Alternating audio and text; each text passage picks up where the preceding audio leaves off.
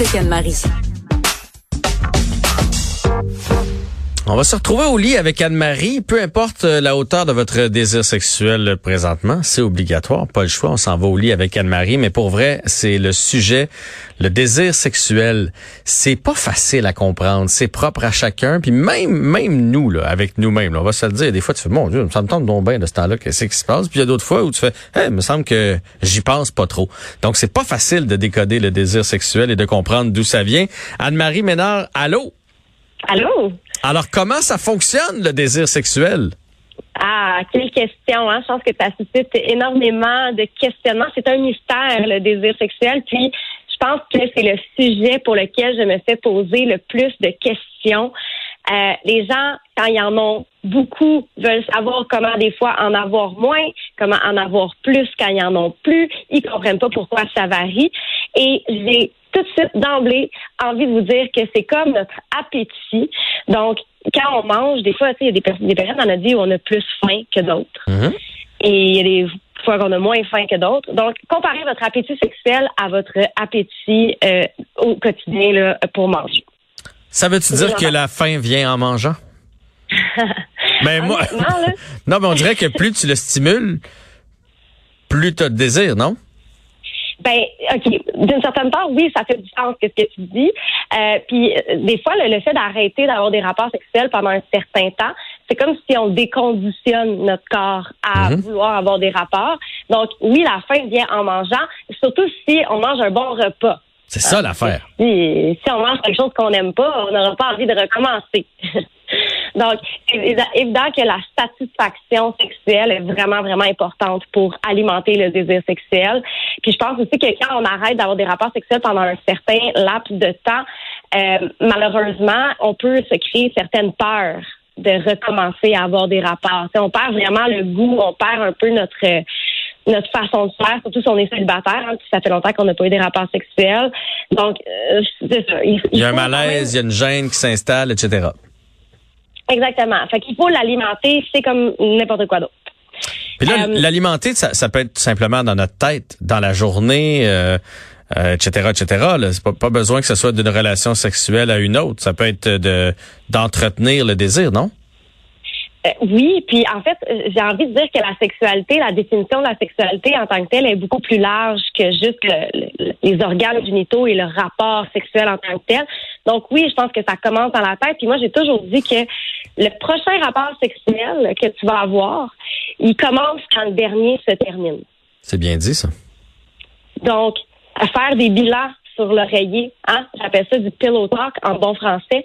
Euh, faire des bilans après le rapport sexuel, euh, comment ça s'est passé, qu'est-ce qu'on a aimé? On est déjà en train de préparer notre prochain rapport sexuel, puis euh, d'avoir des discussions sur le sujet, d'alimenter ça dans notre tête, évidemment, qui ça peut faire monter le désir. C'est bon, ça, les bilans? Moi, je, moi, je déteste les bilans. Les bilans sur l'oreiller, là, je veux dire, c'est fait, c'est fait. On a fait de notre mieux, toute la gang, à moins qu'il y ait eu quelque chose, ben, toute la gang. Ben, moi, moi et ma conjointe, Toute la gang. on n'est pas un gros groupe, là. Mais je veux dire, euh, euh, c'est correct s'il s'est passé quelque chose de particulier, mais sinon, on peut pas débriefer à, à chaque fois, non? Ben, c'est important de le faire. C'est vrai? Euh, ben oui, à la job, là, après une émission, peu importe, tu reviens sur ce qui a été fait, non? Pas à chaque show. Je veux dire une fois, une fois. de temps en temps, mais hey, si à chaque fois on analyse toutes les entrevues puis tout ce qui s'est dit, puis tu sais à un moment donné c'est du live, on fait on fait de notre mieux, mais on, on à un moment donné, en tout cas, mais c'est correct là si tu me dis qu'il faut le faire, je vais, me forcer davantage. Mais toi tu le fais après chaque relation sexuelle? Hum, quand même, ouais, pour vrai, c'est c'est important pour moi de, de juste nommer les, les, bons coups, hein, pour pas faire jeu de mots. Euh, donc, c'est c'est juste de parler ensemble, de dire ah ça c'était bon quand ça s'est arrivé, ça j'ai aimé ça, ça j'ai aimé ça. Prochaine fois on pourrait faire telle autre chose. Donc, je pense que c'est important de le faire. Bon, si après ça, tu n'as pas envie de le faire à chaque rapport sexuel, c'est moi qui va te forcer à le faire. Mais je pense que ça peut être important vraiment de, de faire un bilan. Euh, puis même de, de, de faire un bilan en dehors de la chambre à coucher. Euh, des fois, de tu sais, juste d'avoir une liste. Il y a plein de listes qu'on peut trouver sur Internet de pratiques sexuelles qu'on peut faire. Prenez une liste, puis cochez oui, non, peut-être. Puis comparez vos listes avec vos partenaires pour voir qu'est-ce que vous avez envie de d'essayer peut-être ou changer la routine. Je pense que c'est super important. C'est en en parlant qu'on va pouvoir changer des choses. Bon, on, tu, tu m'as écrit qu'il y a deux types de désirs sexuels. Euh, là, tu me perds un peu. C'est quoi les deux types? Il y a des, euh, des médecins qui, se sont penchés sur la question parce qu'on essaie de comprendre pourquoi il y a des gens qui ont plus de désir, pourquoi d'autres en ont moins. Et ils se sont rendus compte que c'est comme si on était au volant d'une voiture et qu'on avait des freins et des accélérateurs. Ils appellent ça le modèle de la dualité. C'est très théorique, euh, mais il y a des gens qui ont des accélérateurs, donc qui ont un système d'excitation sexuelle très sensible et ou pas sensible, et il y a des gens qui ont un système d'inhibition, donc des freins, hein, les, accélérateurs, les freins de ta voiture, mhm. euh, très sensibles ou pas.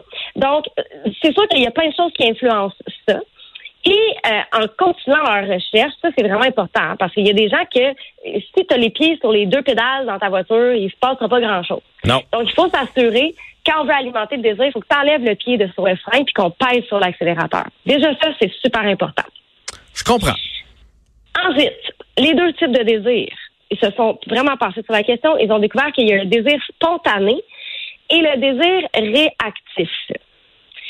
Je m'explique. Oui, je, suis très à l'écoute. Désir spontané, l'envie soudaine d'avoir des rapports sexuels, de se masturber, sans qu'il y ait eu de stimulation ou quoi que ce soit, c'est l'envie qui te tombe du ciel. Ouais. Qui vient facilement. ça, c'est le désir que tout le monde pense. Tout le monde veut ce désir-là. Hein. On, attend que ça, ça, arrive. Mais il y a aussi le désir réactif. Et là, tu vas comprendre je m'en vais avec mes freins et mes accélérateurs. Mm-hmm. Ça va sonner cliché, mais ça, c'est surtout les femmes qui se retrouvent dans cette catégorie-là. C'est différent d'une envie spontanée. C'est une envie qui est contextuelle, qui apparaît en réaction à autre chose. Donc, peut-être suite à un souper romantique, à un massage, après avoir pris une douche. Moi, je dis que ce désir-là, c'est qu'il faut que les étoiles s'alignent. Je, euh, je comprends. C'est vrai que c'est plus typiquement féminin. Euh, on veut pas tomber dans le cliché, là, mais c'est ça quand même. Les gars, on est plus prime. Ça prend, ça prend pas grand chose, puis le désir revient assez vite. C'est ça, ça peut passer de 0 à 100 rapidement. Alors que ma blonde m'a souvent expliqué que ça peut être un compliment que j'y ai fait, euh, qu'elle me trouve beau euh, pendant que je joue avec les enfants, quelque chose comme ça, puis là ça sème le désir en elle. Fait que puis ça ça peut être euh, difficile à comprendre parce que c'est très différent gars fille. C'est très différent, mais à la base, les hommes et les femmes peuvent avoir le même niveau de désir. C'est simplement qu'il faut l'alimenter différemment. je pense que c'est là euh, la clé du succès pour augmenter le désir dans une relation où il y a une disparité entre les partenaires. Ça va vraiment être de regarder comment toi tu fonctionnes au niveau de ton désir, puis d'aller chercher qui te turn on. Donc, au niveau des accélérateurs, ton système d'excitation, comment est-ce que je peux le nourrir? Puis comment est-ce que je peux faire pour t'enlever le plus possible le pied de sur le frein? Parce que, je te donne un exemple. Euh, bon, ta blonde te trouve beau, joue avec les enfants, ça sème le désir, mais les enfants sont là. Ouais. Il y a comme quelque chose, le frein, il y a quelque chose sur le frein, les enfants sont là. Donc là, il faut enlever le frein, faut se débarrasser des enfants. Puis là, tu vas avoir des rapports sexuels. je, comprends tout ça. Euh, parfait. Euh, tu parles des turn-on euh, qui sont importants, de savoir qu'est-ce qui turn-on notre conjoint, notre conjointe. Est-ce que c'est important aussi de connaître les turn-off? Oui, absolument. C'est ça. Là, quand tu connais tes turn-off, là, c'est là que tu peux lever le, ton pied sur le, frein, puis vraiment te concentrer sur l'accélérateur. Puis là, quand tu connais tes turn-on, tes turn-off, ça devient idéal pour créer un contexte sexuel qui va vraiment être propre à chaque personne. C'est pour ça que c'est important de s'en parler. Puis on parlait de contexte sexuel hier on peut se créer un, espèce de contexte confort qui va nous amener vers l'éveil du désir. Et ça, c'est vraiment en trouvant vos turn-on et vos turn-off, voir, OK, qu'est-ce qui me bloque présentement? Puis des fois, là, ça peut être euh, la médication, ça peut être le stress, ça peut être la fatigue, les enfants, ça peut être plein de choses, ça peut être comment tu te sens dans ton corps aussi. Fait que c'est vraiment d'aller travailler ces turn-off-là pour les éliminer, puis vraiment donner, puis alimenter, en fait, tes turn-on. Puis, euh, puis là, là, là, il ira pas dans le cliché. Là. Moi, je, je veux dire, c'est pas vrai, même si on est un gars, qu'on a toujours le désir dans le tapis. Là. Ça peut être la job qui nous stresse, euh, des soucis, un membre de notre famille euh, qui est malade, peu importe ce qui se passe, puis on a moins, on a moins de désir. Là. Fait que c'est pas vrai qu'on a, en tout cas c'est pas mon cas à moi d'avoir le désir dans le plancher euh, tout le temps, dans le tapis euh, tout le temps. Euh, comment on fait lorsqu'il y a des écarts de désir dans une relation, que ce soit périodique ou, ou à long terme? Parce que j'imagine qu'il y en a aussi que c'est toujours comme ça. Il y en a un qui a plus le goût que l'autre. Comment on fait pour régler tout ça? Donc, il faut vraiment prendre conscience des choses dont on a parlé aujourd'hui, de savoir qu'on a des turn-on et des turn-off, euh, d'en parler avec nos partenaires sexuels euh, pour voir comment est-ce qu'on peut faire pour se rejoindre dans le milieu et créer un contexte qui va, qui va alimenter euh, de part et d'autre le désir. Euh, il faut garder en tête qu'on est vraiment responsable de notre propre désir et de notre propre plaisir. Donc, hmm. c'est vraiment à vous de trouver ces choses-là puis de le communiquer parce que l'autre ne peut pas le deviner. Donc, d'ouvrir la discussion, parler, parler, parler. Euh, puis, évidemment, comme on en a parlé hier aussi, il y en a qui, qui vont vivre une incompatibilité sexuelle. Tu sais, je veux dire, ça peut arriver dans toutes les sphères de notre vie de se sentir incompatible avec quelqu'un.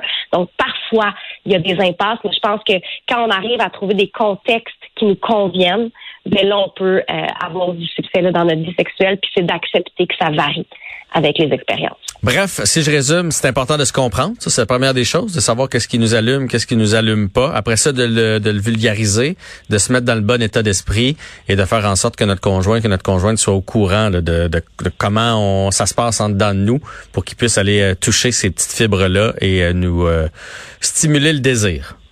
Exactement. Parfait. Et donc, je commence les discussions sur l'oreiller, c'est noté. Puis, il faut que je trouve aussi ton, euh, ton questionnaire de proposition. C'est bien ça?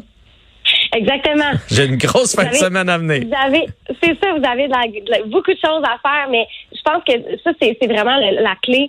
Quand on veut une sexualité extraordinaire, il faut mettre des efforts, sinon ben, on reste dans une sexualité ordinaire. Donc là, vous avez des outils. Je vous ai donné des outils aujourd'hui. Anne-Marie euh, Ménard, merci beaucoup, professionnelle en sexologie, qui était là pour nous donner des outils.